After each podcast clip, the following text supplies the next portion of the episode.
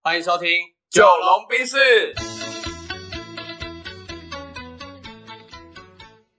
我是九零后我，是阿龙。那今天呢，我来主动选个料。好哎因为最近在就是网络上看到一句话，叫做“人永远赚不到自己认知以外的钱钱 OK，这句话我其实也蛮常看到的。 ”，OK，哎对，那关于这件事情，你有想要聊什么吗？还是我这边先跟大家分享？你先分享啊，因为我蛮好奇，说从你的角度来说，那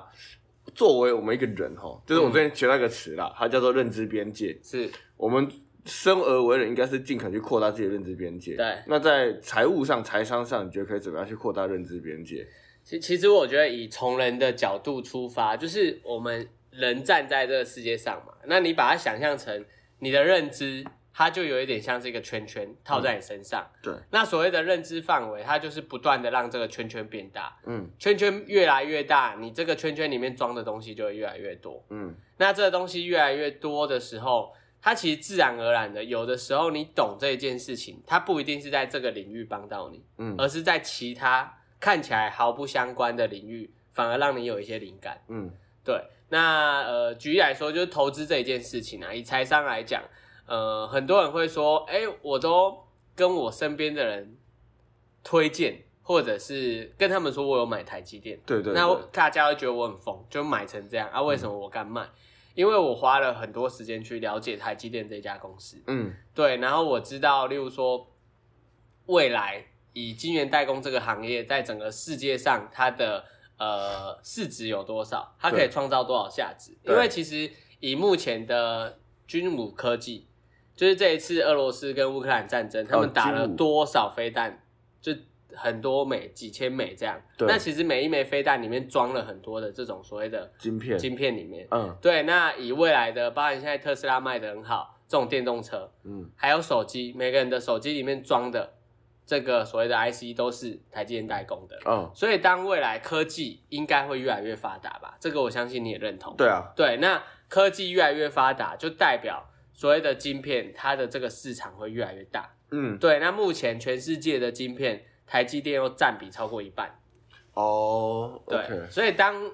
为什么我会这样提的原因是，你看我的认知边界就已经有触动到所谓的呃台积电的这个产业，嗯那我是不是就能赚到这个钱？ OK 因为我了解它，所以我敢投资它。嗯，那也因为投资它而让我获得一些收获。了解。所以我觉得这个边，如果以那个以管窥天的话，你的管有多大，你可以看见有多清楚。对，然后你可以看得有多远？所以，那如果在做一个理财的建议上的话，你觉对得我我我可以怎么去扩大我的认知边界？呃，其实我觉得从理财的角度来说，首先认知边界应该可以先去看那些很会理财或很会存钱的人，他们到底都怎么做的。对对因对，为有些时候太多人会专注在自己，嗯这也不一定是好事。是对，反过来你可以从别人的身上学习，然后多去看不同行业或不同职业的人，以及这些兴趣爱好看起来毫不相关的人，但他们都很能存钱，或者嗯他们很会理财的话，他们怎么做？哦对，你就慢慢的让你的这个方法越来越多，因为有一些人他可能跟你说，呃，我就透过我三餐都自己煮，他就在这靠这种方式存钱。嗯那有的人他是就是每个人存钱或理财的方式不一样。那我觉得一方面是自己可以不断的去尝试，但你可能会没有灵感，你不知道从何下手。那最快的方式就是问，对，因为我们小时候就是学会问，学会问之后就是开始会累积你所谓的技能嘛，对啊它就其实就是你的这个能力圈。嗯。所以我们长大以后要做任何事情，我觉得我们也可以去问啊。对，像我自己的管道有几个嘛，第一个是我我可以问你嘛，对因为对我来说，任何问题找你问是最快的。。是然后第二个是我会去听一些就是学习型的 podcast， podcast，例如说古癌啊，嗯对对对，嗯，或者是那个财经 M 观点啊嗯哼嗯啊哼之类的。对，然后还有一个就是我我觉得要扩大我认知边界最快的方法是实战。嗯，对对对，因为吸收了之后我没有去实战的话，那我不知道我的这个试水温的能力，或者是我的我的尝试的风险那个承受的心脏的能力，嗯哼到底有多大这样子。嗯，对，所以我觉得这个对我来说吧，应该算是一种扩张的方式啦。对。然后你刚刚提到实战，其实呃，我觉得大家在学习一个新东西的时候，或者你要检验你这个学习成效如何的时候，最好的方法就是输出，嗯嗯嗯，因为你先输入之后，如果你有办法输出的话，代表你这个东西有吃进去。嗯对，所以我觉得有的时候我们算是类教育工作者都还蛮幸福的，对，就是我可以不断的透过在编辑课件的过程，不断的的反复在琢磨也好，或者在吸收这些要教给大家的资讯，因为你为了要教别人，你不得不对你的这个课程内容有更深入的了解，嗯然后从编排这个课程的逻辑，然后到每一个案例要怎么讲，然后要怎么提炼它的重点，它其实都是好几次的千锤百炼出这个重点来。嗯嗯嗯，对啊，然后认知边界其实除了财商以外，我觉得就是像你你人生在世，然后这样不断的前进，你其实应该多尝试很多不一样的东西，你才可以把认知边界打开啊。了解。然后它对对就对是有那种，例如说什么舒适圈呐、然后突破了之后会是成长圈呐、然后成长圈突破了之后可能会有一圈一圈的挑对战。对对对对对，我觉得应该是这样的一个呃概念。嗯，因为我会这样问哦，也也有一个原因啦，就是我我发现最近很多事情可以用扩张自己的认知边界来解决。嗯对，例如说，呃，我有一个很好的朋友，是然后最近被一个算是他公司的业务给情绪勒索，嗯对，然后他就非常的被对方给驾驭，嗯，就是被对方吃死死的。对对对对对，因为他会他被对方的情绪给牵动跟波影响到了，是对，然后我就跟他说，没有没有，你要你要把这整个局看得清楚一点点，嗯，啊你才是这个局里面的 key man，、你可以决定对方的生死，所以是他要怕你，不是你要怕他、欸啊哦，然后，然后他说他没办法去看清这一个局。我说那就是就是经验还不够嘛。对，对对对。然后我觉得这个就是提一种扩张认知边界的方法，就是他当他哪一天看得很清楚了，其实就是因为他有很多，例如说，哎，被业务给束缚的地束方缚的。经验，被生活中的朋友给情绪勒索的经验，嗯，于是他带着这样的 base，然后去扩张他的认知边界了。对对对，我觉得这是一个想，应该说对认知边界这个词是一个想象力啦。对，哎、其实我刚刚在听你讲的时候，我觉得认知边界，刚刚大家听我来形容，它像一个圈套在你身上，对那、你的认知边界不断扩大，你这个圈圈就越来越大，会装进越来越多不一样的东西。嗯，那其实这个圈它不一定是二维的，不一定是对对对平面的。对对对，那像你刚刚朋友那个例子，我觉得它是立体的，嗯就是你有一点是呃，从你的维度再提升一个层次，嗯然后从天空上去俯瞰你自己，，对对对对，它就变成是有不一样的维度跟层次在思考这一件事情。对啊对啊，对啊，这样他很容易就可以看到事情的本质，或者发现发生发现那个事情的症结点。嗯。对，我觉得可能是这样。然后另外一个我想要探讨案例，其实是我的昨天半夜跟我一个好朋友聊啦，嗯，他是在台南工作，你也知道我们南部哦就是低薪市场，对极度可怕 那种。然后他没有特别一技之长，嗯，所以可想而知他找工作的管道就是一零四对一零嗯四。然后呢，于是他找到一个工作呢，就是那个一个算是行销公司的客服。然后老板跟他说过年你得上班，不能。放假。嗯我嗯，我说那有双倍薪吗？没说有 也没有。我说靠，这就怪老板啊！你要闪，赶快闪。他说可是工作环境超好的，同同事们超好，老板也对我们很好。我说没有没有没有，你先不要管他好不好，这都是其次。嗯对，重点是老板连法劳基法都没有符合。对啊吧？然后你你看他一零四上面写的是，呃，二十六点四 k 加奖金，嗯哼，那实际上它只有二点二十六点四 K 而已。所以他的不管是所得或者是劳健保，嗯全部都是被报最低薪资。哦 OK，然后老板可能再加个两三千这样子，嗯哼，所以这个老板很懂去钻漏洞，嗯然后他他一直觉得，可是同事很好，所以我你知道他的认知边界跟我认知边界是不一样的，对我我已经感觉到有异异状了。一对个老板过年叫你不准休息，然后还要让你加班，然后每个月都给你最低的那个基本报工劳劳健保，对，对，然后没有给你过年双倍薪，我怎么想真的都觉得不合理。嗯，对，但是因为这个老板太会给一个话术，让他觉得这个合理，很合理。对对对。嗯哼对，然后我朋友他就讲了一句话，他说：“那呃，我会不会找不到其他更好的工作？”嗯我说：“等一下等一下等一下，你你你这句话，你你再想一下哦。这个老板给你是最低工资，最多给你再多一点点钱。你去 seven 打工比这个多、哦。嗯你如果去 seven 做全职，对，那你的全职是三万出哦，嗯，所以你还比这个这个这个行销公司的、就是、还好还好。然后他突然有一点有一点通，有点没通。我说你慢慢去体会跟理解。嗯哼，对，因为你现在因为就像你讲嘛，人无法赚到自己认知边界以外的钱，也对无法做做自己认知边界以外的工作，对，因为对他就会有点认知打跳级打怪，他可能会不安全感，他可能会不确定。嗯，对对对，然后所以我觉得很多时候这件事情是要慢慢去习惯的，对，慢慢去习惯，都自己认知边界开始扩大、扩大、扩大。对，这个是我觉得比较有趣的点。好，那这嘿，嗯，所以他你那个朋友他就是委曲求全，他只是害怕说他呃找不到更好的，对他就有一点像是碰到渣男的女生， 对对，我我会不会再遇到一个这个对我这么好的人，然后半夜都会帮我订 Uber Eat，、呃， 然后送我上下班？我说你脚是废了是不是？你不能自己去买是不是？你不能自己上班是不是？嗯就很，我觉得很多人他呃不想改变的原因就是各种各样啊。对可是呃，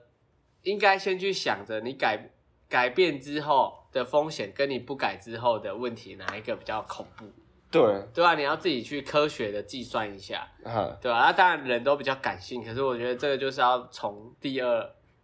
人称或第三人称的角度去帮他解读啊，对对嗯吧、对吧、啊对吧、然后我们以认知边界假设它是一个圈来说好了，我觉得还有一个议题可以去探讨啦。假设我们把它换成四个象限，是不是两个箭头，一个左右，一个上下嘛？对，然后你的认知边界，你那个圈圈假设在中间，嗯，嗨，所以它四个象限都会各吃到四分之一。都会平均，对，但是有些人他的象限会，他他的认知边界会往某个方向去累对，积可。能是左下或右上这样，对对对，例如说他啊假设他一直往左上跑跑跑跑跑，对，所以他的右上、右下跟左下全部都没有机会吃到。就变得很小，对，所以我觉得要去觉察自己现在认知边界的盲点在哪里。嗯，对你现在到底，例如说，哦，例如说像我自己也有觉察我的盲点，嗯哼例如说，因为我我们开网络行销，我们开网络咨询公司嘛，嗯，所以帮人家做网页架设，所以确实我在帮人家做，例如说很多的呃商业问题解决的时候，我优先想到的是网络这呃网站这个工具。嗯对，那我的认知边确实就往网网站靠近，但是确实有很多我还没碰到的地方，这是我要去扩张的。嗯例如说，哎、其实可以导入 ERP 系统啊，对啊，其实可以导入 ERP 系统，或者是导入呃，不不管是其他的管理系统啊，呃或者是其实问题是其实是在于人员的招募，对等等的问题这样子。就其实那个呃，巴菲特的那个好朋友查理蒙格，他有说过，如果你手上拿着铁锤，那你看到每一件事情，你都只会用铁锤锤它，就把它当成钉子，嗯，就是就有点像是因为你精通这一个领域，对所以你看事情的时候，你就只会用这个领域的方式去解决它。对对对啊，我觉得这人之常情，所以嗯，一个好的团队，我觉得它就是各方面的专业都要合在一起。是啊，那那以人的角度来说，我们就是想办法让自己可以均衡一点，嗯然后不断的去反问或反思，然后让自己可以呃每一些东西可能都有一些概念，略懂略懂这样。嗯，对对。那我觉得对我来说啊，最快的方法就是交不同的朋友。嗯，对啊，哦，我觉得超过瘾的，嗯因为我觉得呃，我很喜欢吸别人说的精华跟优点。嗯哼，以前我会很执着于比较，就是说，哇，我同学一毕业之后，哦，拿到很棒的薪水啊，工作啊，对我现在都不这么想，我会想的是，为什么他可以拿到？他做了哪些努力？他有哪些特质是我没有的？嗯就是我觉得要怎么去扩张自己的认知边界，是你其实放下比较，对，然后你去多交很多朋友之后，狂吸他们身上的优点跟经验值，对，就可能是约他们喝个下午茶，然后透过聊天或者透过观察对，他的一举一动，对，然后就可以在他身上学到不错的东西。对对对对对，这这我觉得超有用。然后因为我的工作会会有很多学生主动约我，嗯，对，然后我就可以学到很多不一样的知识，嗯或是他的成功法则。对，所以我觉得这个是我们在谈认知边界。最后一个，最后一个，我们在 ending 前，我想再聊一个议题，好，有没有什么是假扩张？假扩张哦，对，就是我以为我正在让它变大，但其实它没有在扩张。